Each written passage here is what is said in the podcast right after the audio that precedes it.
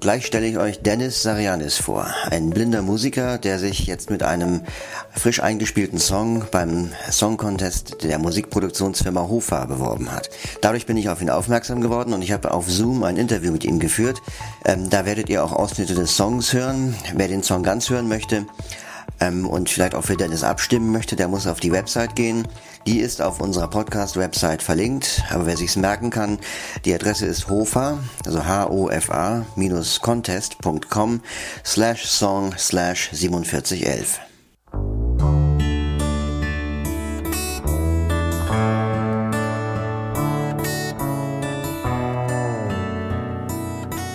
Ähm, mein Name ist Dennis Arianis. Ähm, ich bin 31 Jahre alt, ursprünglich aus Gaggenau, wohne aber in Waldorf, wo ich auch ähm, arbeite.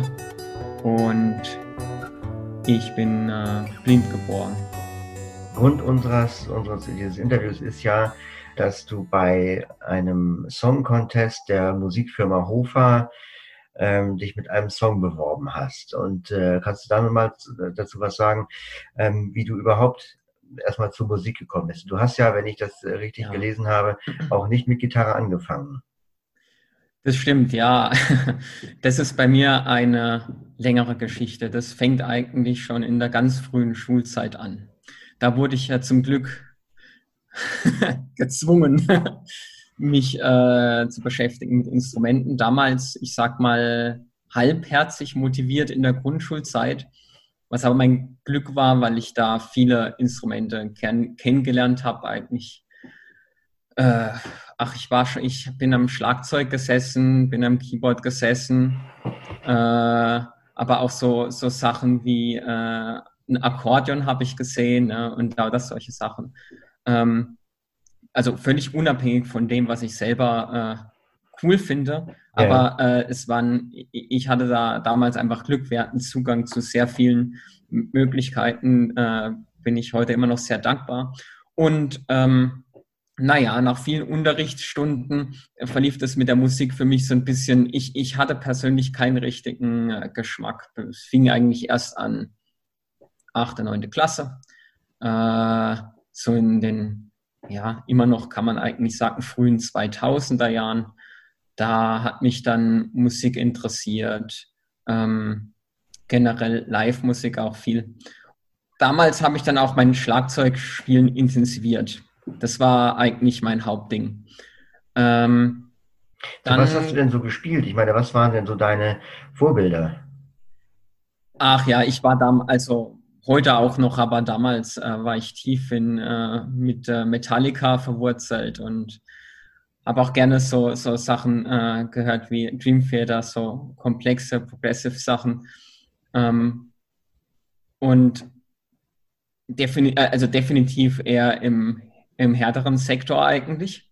Ich habe viel Schlagzeug gespielt, hatte aber nicht so wirklich ähm, eine Band und es war von den Möglichkeiten auch schwierig, weil ich war an verschiedenen Orten unterwegs und hat sich eigentlich nie ergeben und durch viele andere Dinge ist es mit der Musik dann irgendwann ein bisschen wieder ja, äh, äh, weniger geworden, vor allem weil dann 2013 noch ich so ein bisschen durch ein Ohrproblem mit dem Schlagzeug aufgehört habe, eher notgedrungen.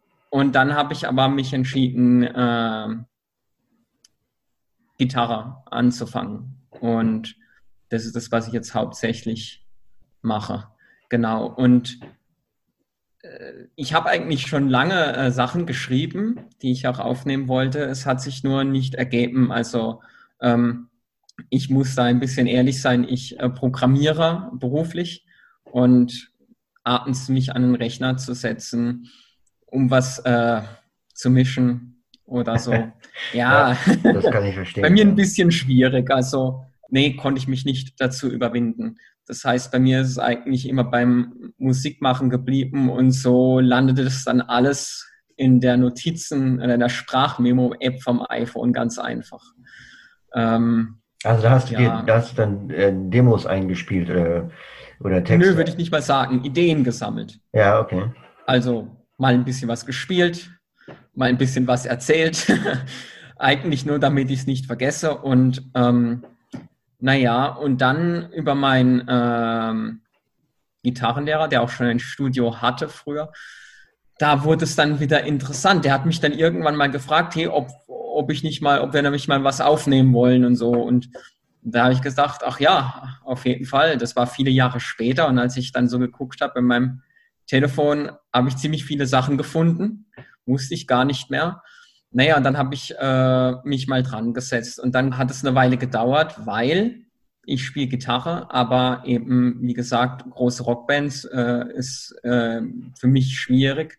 Also muss natürlich auch die das Material dann me meinen Fähigkeiten äh, irgendwie passen. Also Ideen ja. habe ich viele, umsetzbar werden sie dann hoffentlich noch. Also genau. Und in, insofern ähm, habe ich dann versucht, äh, genau etwas zu schreiben und wir wollten es einfach mal aufnehmen, ich persönlich eigentlich erstmal nur, um zu gucken, ähm, wie es klingt und wie weit kommen wir mit den Mitteln, die wir haben. Ist ja alles Low Budget. ähm, und Recording ist an sich auch ja kein ganz billiges ähm, Geschäft. Naja, und dann haben wir äh, das einfach mal gemacht und die Idee mit dem Song Contest, das kam dann ähm, später, dass wir gedacht haben, naja, warum, warum nicht? Wir senden es mal raus und gucken mal, aber ich habe daraus jetzt ein Konzept gemacht. Also ich komme mit, mit Ideen und äh, wir arbeiten dann die Parts aus, also mit dem Freund von mir, mit dem ich das zusammen dann mache. Naja, wir machen dann, wir arbeiten diese äh, Parts dann zusammen so ein bisschen aus. Ich nehme sie mit, ich äh, übe sie lange und dass wir das dann äh, einspielen können. Getting older and colder, like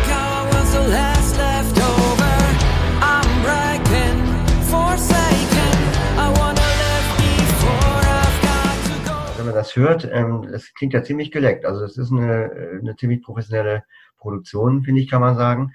Ähm, habt ihr denn da ein Studio euch gemietet oder oder hat, habt ihr das irgendwo im Keller bei euch aufgenommen? ähm, weil da ist ja auch live, also ist ja auch ein Schlagzeugpart dabei, den du auch mit eingespielt hast, ne?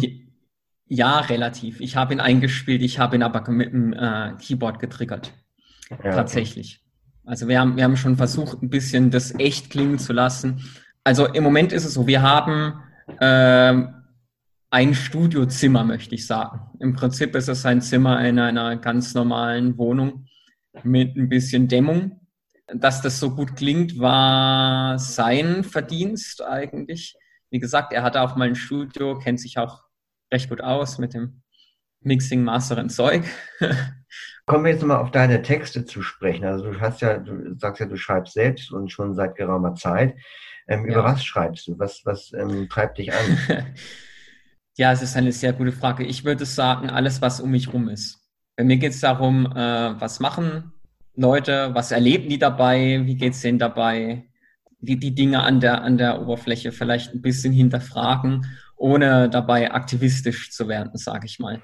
Irgendwie äh, so in der Richtung kommt es wahrscheinlich raus. Also ich kann es mal an dem, an dem Song konkret festmachen. Ja. Äh, der hat ja auch so ein bisschen eine Geschichte, weil ich habe es schon relativ einfach äh, oft erlebt oder, oder, so gemerkt, dass äh, wenn halt Leute älter werden, sie sind ein bisschen mehr verbittert und zweifeln so und auch wenn es so, so ein bisschen in den Beruf hineingeht, ne, vielleicht hat es auch gerade damit zu tun mit der, auch weiß nicht, Barrierefreiheit und so, wenn man, ach, dass man dann irgendwann vielleicht auch abgehängt ist oder so. Ich kenne ja Leute, die, die sind so verbittert und total, ähm, alles sind schuld und ja, ja, ja. Hm. komplett weg. Ich weiß nicht, ob es nachvollziehbar ist, was ich sage, aber ich wollte gar nicht so richtig über sie dann schreiben, sondern ich habe mich gefragt, könnte ich da auch reinkommen? Und sage ich dann, oh, ich habe ähm, ich habe meine Zeit verpasst eigentlich. Ähm, oder, oder, oder ist es so, dass ich sage, nö, nö, äh, ist, ist super, super gelaufen und meine ich so.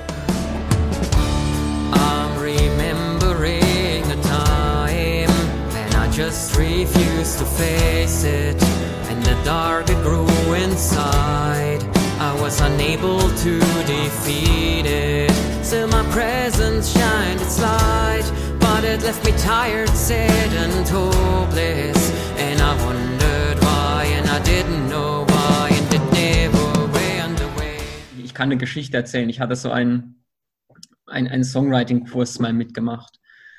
Von der das heißt, ähm, Berkeley University gab es so einen Online-Kurs.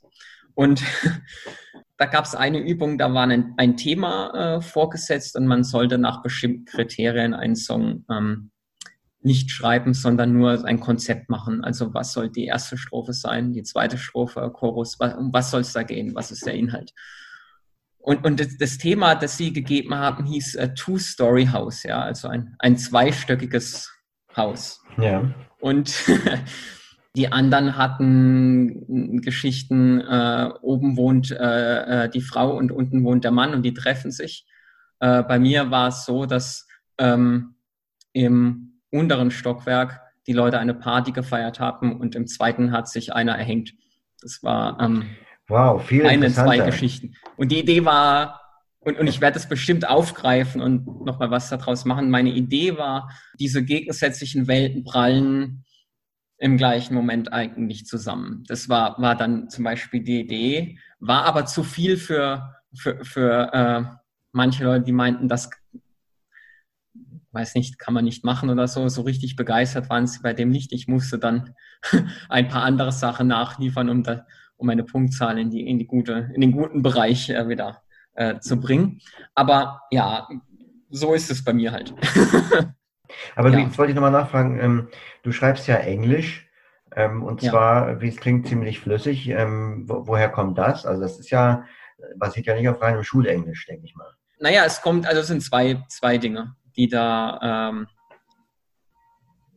ein bisschen mit reinspielen. Zum einen äh, beruflich äh, muss ich sicherlich des Öfteren Englisch auch ähm, nutzen als, als Kommunikationssprache. Und ich habe auch, ähm, ja, das hat sicherlich auch beigetragen, dass ich drei Monate mal im Ausland gearbeitet habe in ähm, Newton Square bei Philadelphia in den USA. Und ähm, ja, ich, ich nehme mal, mal an, daher kommt es, ich kenne dort drüben auch viele Leute und ja, versuche da in Übung zu bleiben. Ich persönlich finde, es ist, äh, man, man kann problemlos, weil das ja oft gefragt wird, äh, Songs in Deutsch schreiben. Ähm, sie klingen dann aber anders. Ja. Äh, also ist, das ist nie, ist ja keine Sache von gut und falsch ich sag mal, jetzt eine andere Klangfarbe war ja, ähm, ich sag mal, in allen, allen äh, Musikstilen haben sich ja die Leute schon verschiedener Sprachen auch bedient, auf, auf Fremdsprachen. Und die hatten alle auch ihren Grund. Ähm, ja. gab, gab Bands, die wollten groß werden und die wussten, wenn wir international werden wollen, dann müssen wir das. Äh, es gab äh, Bands, die als mal deutsche Worte einfließen lassen in ihre englischen Texte, um Klischees oder irgendwelche Assoziationen zu wecken.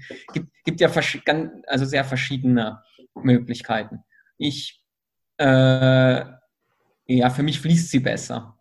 Mhm. Ähm, Kann ich gut verstehen. Hat sicherlich ja. auch irgendwie was zu tun mit dem Gesang. Ähm, jetzt wollte ich zum Schluss nochmal sagen, also wir, wir, wir verlinken den ähm, die Website des Song Contests, damit die Leute sich das mal in voller Länge anhören und auch, wenn sie wollen, für dich voten können. Ähm, jetzt hast du ja gesagt, du arbeitest an weiterem Material. Gibt es denn irgendeine Plattform, wo man äh, das wird hören können? Oder, oder gibt es vielleicht schon ein paar Songs von dir im Netz? Bisher gibt es noch keine Sachen im Netz. Also es wird einen, also ich gehe mal davon aus, dass es ein YouTube-Channel wird, ich, ich mag es eigentlich gar nicht so, aber es ist halt das, was jeder kennt. Ähm, und ich sag mal, das ist mir auch ein bisschen wichtig, ne, was von der auch barrierenfreien Bedienung noch, Bedienung noch einigermaßen funktioniert. Kann man dir denn, wenn man Interesse daran hat, äh, auf Twitter oder auf Facebook folgen? Ja, auf jeden Fall. Mein, unter meinem Klarnamen. Jederzeit auch ähm, gerne anschreiben. Äh, auch wer weiß, vielleicht hat noch jemand eine Idee oder sagt, hey, ich mache das auch und ich könnte mir vorstellen, wir können auch mal was äh, schreiben zusammen oder so. Ähm, also wie gesagt, nicht zögern. Unter meinem Klarnamen bin ich überall, äh, fast überall auf den Plattformen äh, Facebook, Twitter, Instagram zu finden. Der Contest, der Song Contest, äh, Also bis 3. Äh, August ist Einsendeschluss, wer da vielleicht noch selber mitmachen will, aber dann wird bis zum 24. August noch gewotet, also man kann noch abstimmen. Ähm, und dann gibt's am, wenn ich das jetzt richtig erinnere, am 31. August wird dann das Ergebnis verkündet. Ne?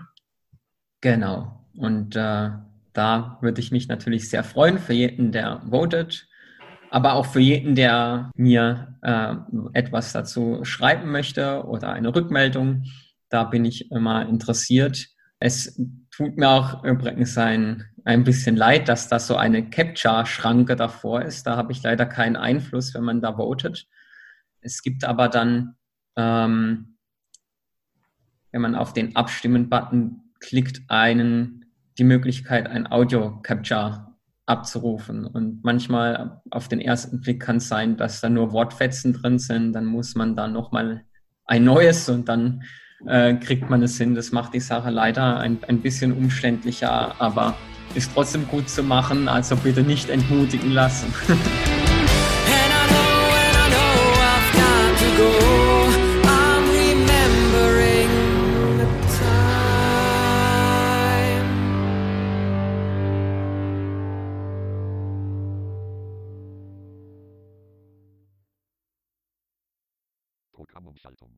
Yes, now you can over content.